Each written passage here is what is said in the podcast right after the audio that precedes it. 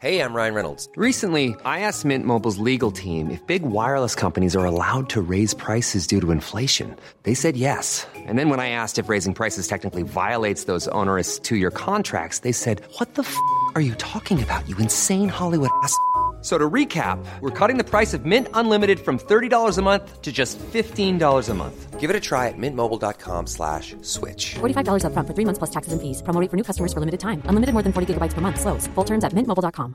Hiring for your small business? If you're not looking for professionals on LinkedIn, you're looking in the wrong place. That's like looking for your car keys in a fish tank. LinkedIn helps you hire professionals you can't find anywhere else, even those who aren't actively searching for a new job but might be open to the perfect role. In a given month, over 70% of LinkedIn users don't even visit other leading job sites. So start looking in the right place. With LinkedIn, you can hire professionals like a professional. Post your free job on linkedin.com slash people today. Everyone knows therapy is great for solving problems, but getting therapy has its own problems too, like finding the right therapist, fitting into their schedule, and of course, the cost. Well, BetterHelp can solve those problems. It's totally online and built around your schedule.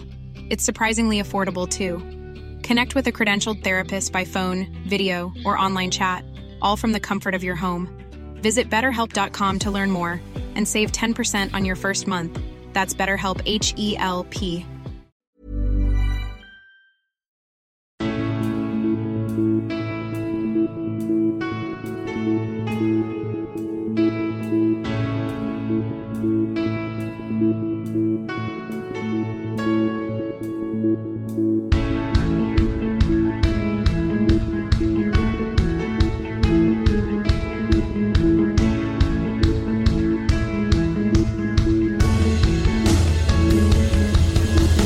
Bienvenidos a Alineación Indebida, el Mundial, el maldito Mundial. Será un asco, que lo es, pero también es el Mundial al final del día.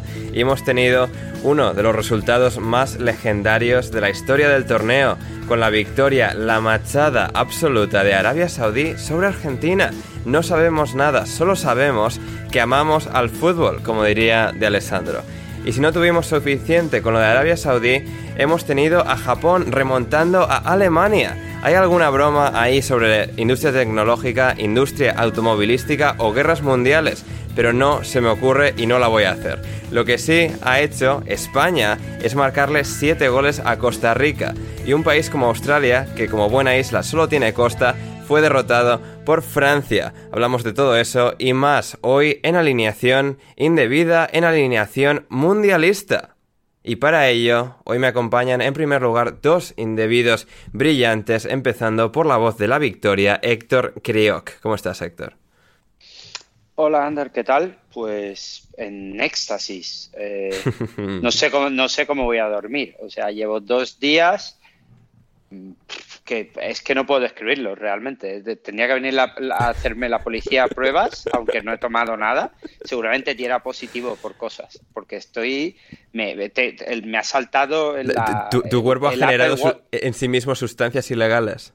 Sí, sí, y cada vez que pasa la ambulancia por aquí, creo que es para mí. Eh, cada vez que pasa una ambulancia por, por abajo, yo tengo ventanas que dan a, a, las calles de abajo y se ve el tráfico, cuando viene una ambulancia yo ya me preparo, porque no, no sé cómo, cómo voy a llevar a esto. Menos mal que me voy de vacaciones, ¿eh? porque si no, no llego al final del Mundial. Sí, sí, no te queda una semana y te, vas para Japón. E igual Japón no está fuera, como pensábamos que estaría cuando llegarías a Japón. Así que... Sí, sí, paso, paso a paso. Ya, ya hablaremos de eso luego, que haré alguna visita a algún oráculo legendario que, hay por allí. Maravilloso. Y la voz de la derrota hoy es Gonzalo. Carol, ¿cómo estás, Gonzalo? Hola, Ander, qué derrota? Perdón.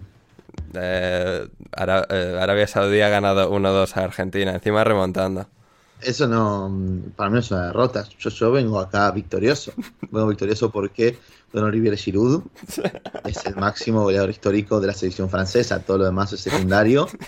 Así que acá venimos a, de fiesta, obviamente. dos leyendas del Arsenal ahora mismo empatados como, como máximos goleadores de la historia de Francia. Thierry Henry y Olivier Giroud.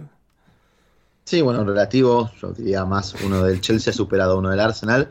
Lo que ha ocurrido, bueno, toda la vida en los últimos 20, 30 años. Así que es lo normal. Maravilloso, maravilloso. Eh, Gonzalo se, aferra eh, a, las pequeñas victorias donde puede conseguirlas. Eh, Héctor, para ti, ¿qué, ¿qué, ha generado más éxtasis? ¿La victoria de Japón, la victoria de España o la derrota de Argentina? Eh, no sabría. Yo creo que la derrota de Argentina. Eh, yo esperaba mucho menos de, de, de, ese partido que el de Japón. No, no voy a decir aquí. No, había mucha más ganase. diferencia de nivel entre, entre esos dos que, que, Alemania y Japón. Claro. Sí. Y yo, por ejemplo, yo sigo no estando muy a favor de la convocatoria de Moriyasu y ciertas cosas que hace, por mucho que haya ganado Alemania, pero el equipo es bastante mejor que, que Arabia Saudí, pese a que, que en las asiáticas Arabia Saudí a, a, Japón le dio un meneo también, ¿eh? un 1-0 sufriendo y tal, pero, pero en cuanto a, a, su juego, que es lo que vimos ayer, le dio un meneito también a Japón en su momento.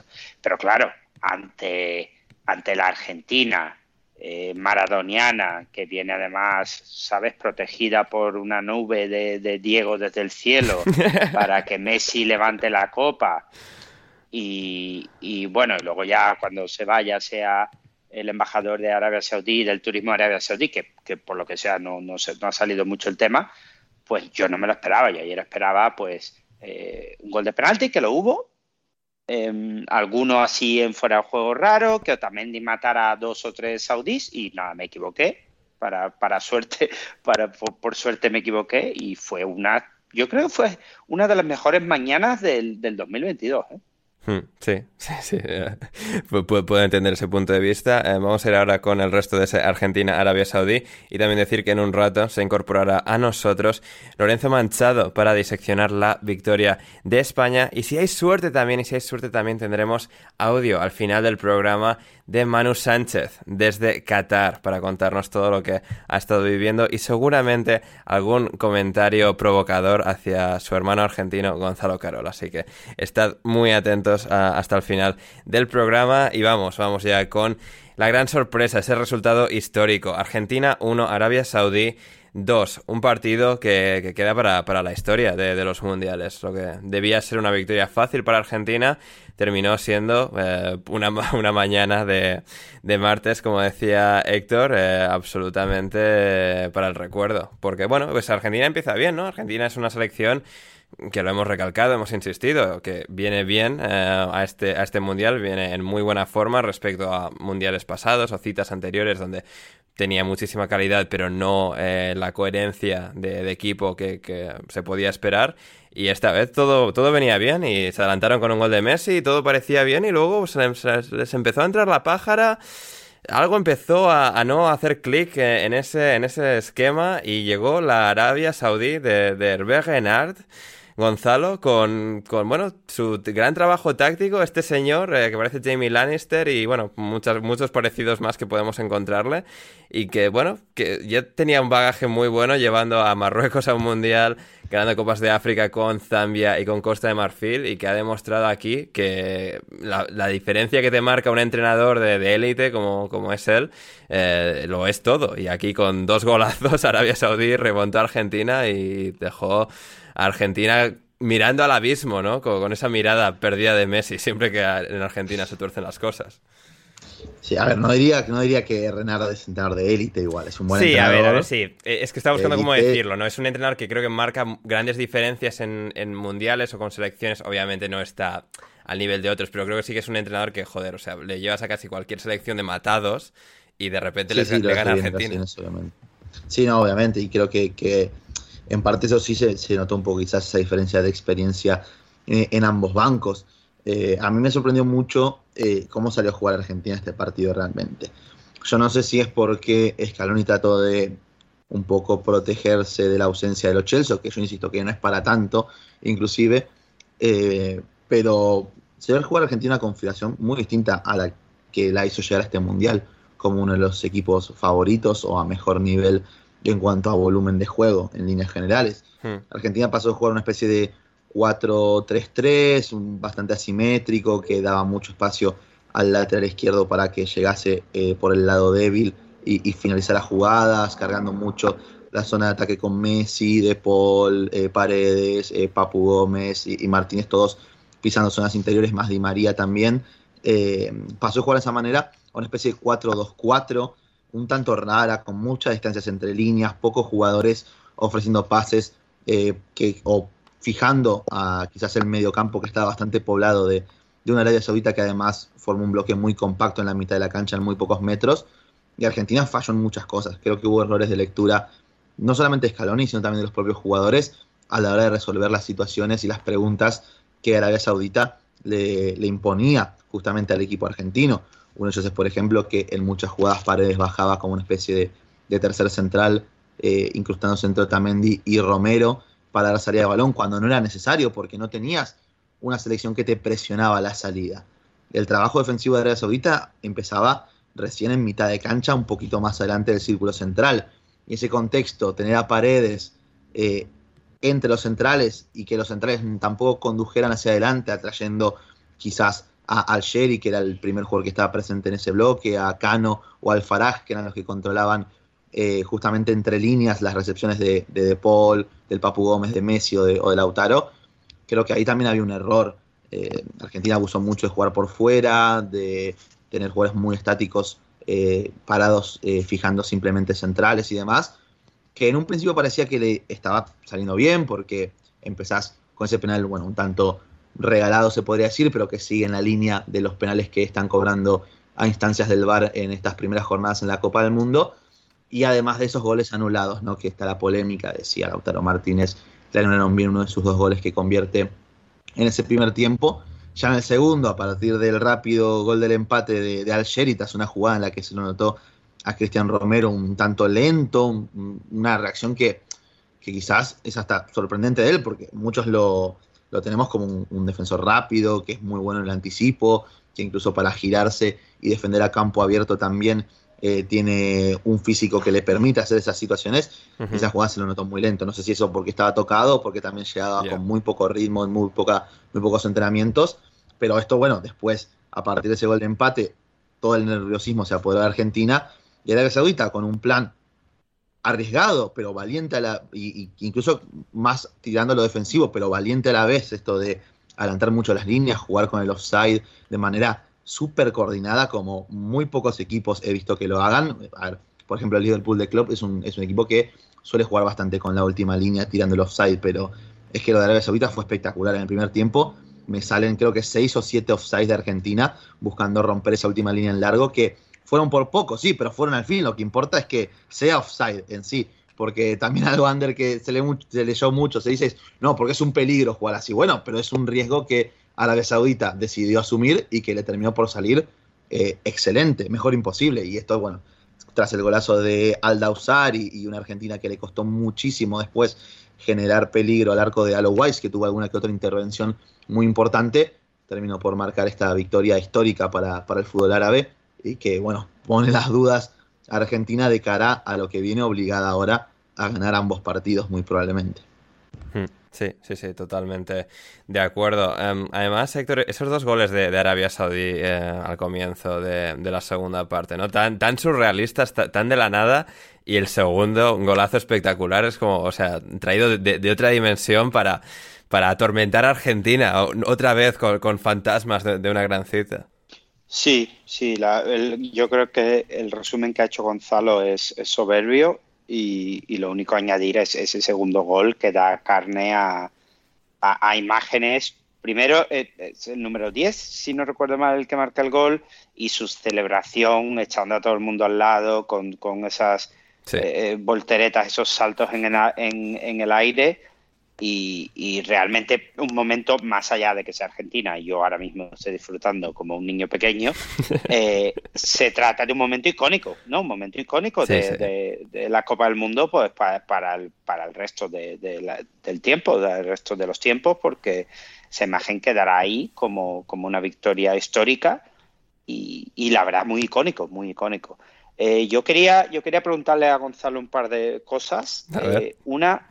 ¿Por qué juega Otamendi y no juega Lisandro después de cómo está jugando en el Manchester United? Y la segunda, ¿cómo es posible, y me da igual a quién quites, que juegue Paredes o De Paul en vez de Guido Rodríguez? No porque sea del Betis, sino porque cómo pretendes, y lo leí ayer, eh, ganar el Mundial con jugadores del Atlético de Madrid y del Sevilla.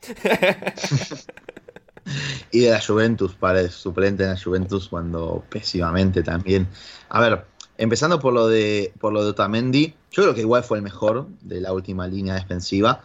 Eh, creo que está justificada su presencia porque en Champions también lo ha hecho muy bien y desde que ha ido a Benfica ha mostrado un rendimiento excepcional y en la selección eso también ha sido de igual manera. Ah, yo creo que sin embargo Lisandro tendría que jugar, al final es, es un futbolista que esta selección necesita con esa calidad que tiene como pasador y bueno, todo lo que estamos viendo ya de sobra que, puede hacer en el United. De hecho, bueno, entró y creo que lo hizo, que lo hizo bastante bien eh, en esos minutos que, en los que ingresó por, por el Cuti Romero. Creo que es uno de los cambios que se podrían eh, ver. No sé si por Otamendi, quizás por, por el Cuti, si realmente no está muy bien o le falta. El Cuti está un poco, no sé lesionado, gordo, pesado, o sea, no, no estaba. no, así es. Y bueno, después el tema de Paredes y de Paul. No son jugadores que me gustan, eso ya lo saben la mayoría que, me lee eh, en Twitter o que también me han escuchado en este espacio. Eh, no son jugadores que me gustan, francamente. Sí entiendo que jueguen porque han sido también dos piezas importantes en todo este buen trayecto de la selección argentina en estos últimos dos años, eh, pero sobre todo de Paul, el partido es atroz. El partido de Paul contra Arabia Saudita es, es el de Paul del Atlético de Madrid y, también, un inciso, no es que es el de Paul del Atlético de Madrid, es el de Paul de toda su carrera, ¿eh? porque este tipo, este tipo jugó en el Valencia y lo echaron a patadas malísimo, volvió a Racing inclusive después de ir a Europa y no hizo absolutamente nada destacable. Eh, jugó bien en el Udinese, un equipo mitad de tabla, décimo segundo con suerte en la Serie A, ahí, ahí obviamente jugó muy bien, lo quería el Leeds, por ejemplo, lo terminó llevando Simeone al Atlético. El Atlético no ha jugado bien, eso más que seguro. De hecho, se puede decir que ha sido una de las decepciones más grandes del último año en cuanto a fichajes y por lo que se pagó. Yo creo que ambos futbolistas son, dentro de todo, los más, los más reemplazables, aunque también eran los que un poco te justificaban el sistema, porque Rodrigo de Paul con libertades dentro de lo que era el sistema de Argentina, siendo un futbolista que... Hizo, una buena Copa América además, ¿no? La, que ganan el, año pasado.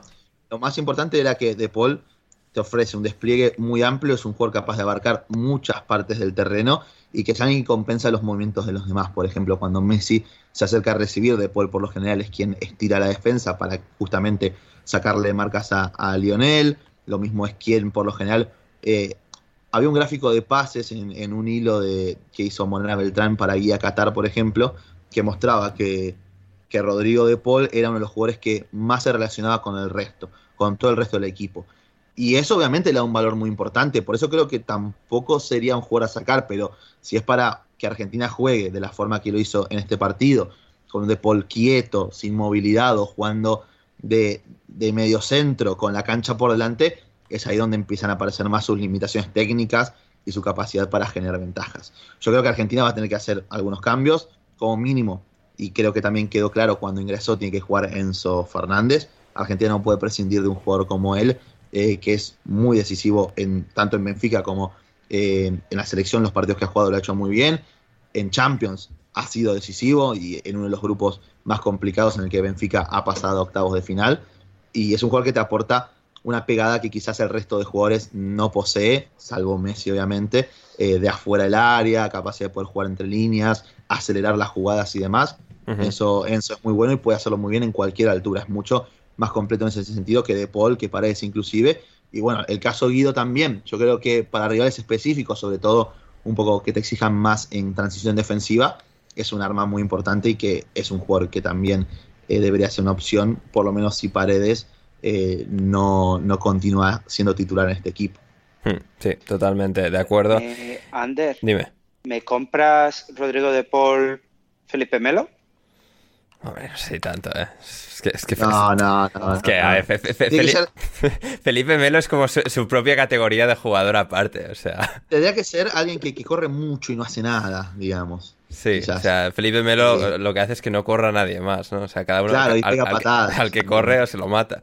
Eh, pero sí, sí, no sé, no sé. Habría que verlo, veremos. Yo, yo, confío en que, en que, Argentina remonte. Un canchero como como De Paul, que De Paul, de Paul es un canchero, es, un picante, es un picante de aquellos, ahí se hacen malo. Después con la pelota en los pies, bueno, la realidad es otra, pero un, canchero, Yo, yo cuando has dicho eh, De Paul lo hace muy bien porque le estira a Messi, yo creía que ibas a decir le estira a Messi las sábanas. Porque ese es el También. que, hay- que está corriendo ser, por ¿eh? ahí. Puede ser también. Em, Héctor, ¿has visto el vídeo de nuestro hermano David Mosquera eh, en Twitter? Em, bueno, viendo, viendo que el panorama y aprovechando para, bueno, desligarse de, Argentina y, volver a, reconocer sus raíces españolas. Me parece eh, perfecto. Desde aquí le mando mi- mis mayores enhorabuenas. O sea, de lo mejor que he visto ahora mismo en el Mundial. Eh, primero va mucho con el tema Qatar también, que hay, he visto que hay mucha afición eh, mezclada, con lo cual él lo que está haciendo es, es eh, unir aficiones. Está uniendo aficiones, con lo cual yo premio Príncipe- eh, Princesa Asturias de, de la Concordia, algún, alguna nominación al Nobel, yo creo que mínimo debería caerle, o un premio de la FIFA. Cuando dan el Puskas y eso, que no dan una de las mejores aficiones, porque salga allí eh, David Mosquera y vaya con las dos banderas y recoja un premio. O la tercera, porque, porque anoche se compró también la de Estados Unidos. Bien. Y, y yo les recomiendo que si se puede ir comprando la de Brasil también, pero eso sí, no puede volver a Argentina luego. Eso ya, Ese ya sería el problema. eso es su, su propio riesgo. Pero, pero yo lo veo muy bien. Una persona que está, en vez de los vídeos que vemos de gente enfadada y tal, no, pues mira, una persona ahí que está creando concordia. Efectivamente, efectivamente.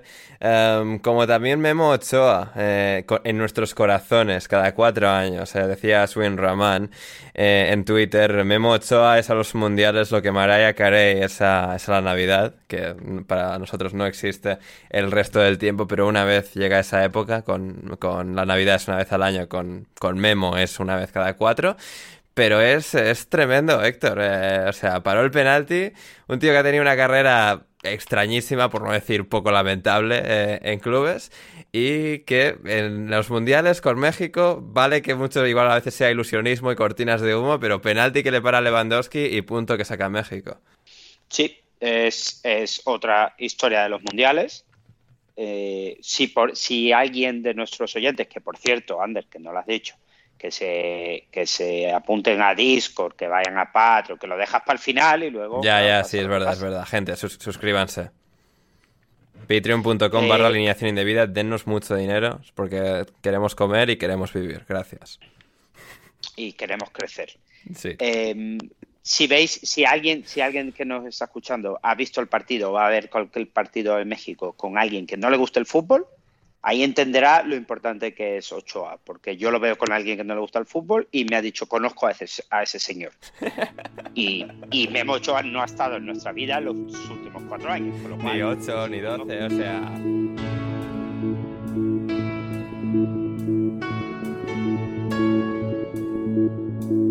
Si quieres seguir escuchando este episodio de Alineación Indebida, edición especial Alineación Mundialista, ve a patreon.com barra alineación indebida y suscríbete ahora mismo desde tan solo 5 dólares con 50 o 6 euros. La inflación dólar-euro, gente que está muy jodida ahora mismo.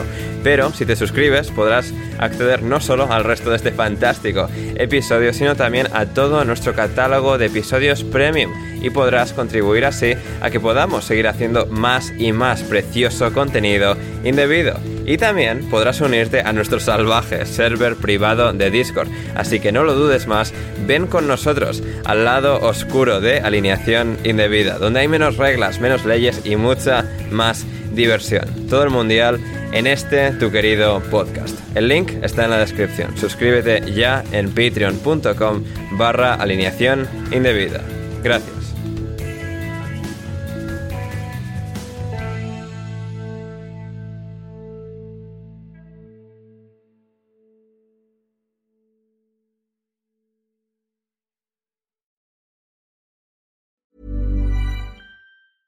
Ever catch yourself eating the same flavorless dinner three days in a row?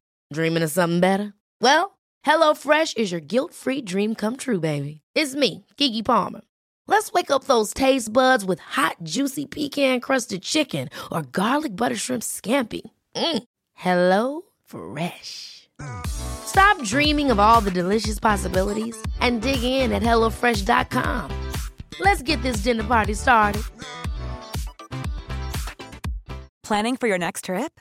Elevate your travel style with Quince. Quince has all the jet setting essentials you'll want for your next getaway, like European linen, premium luggage options, buttery soft Italian leather bags, and so much more. And is all priced at 50 to 80% less than similar brands.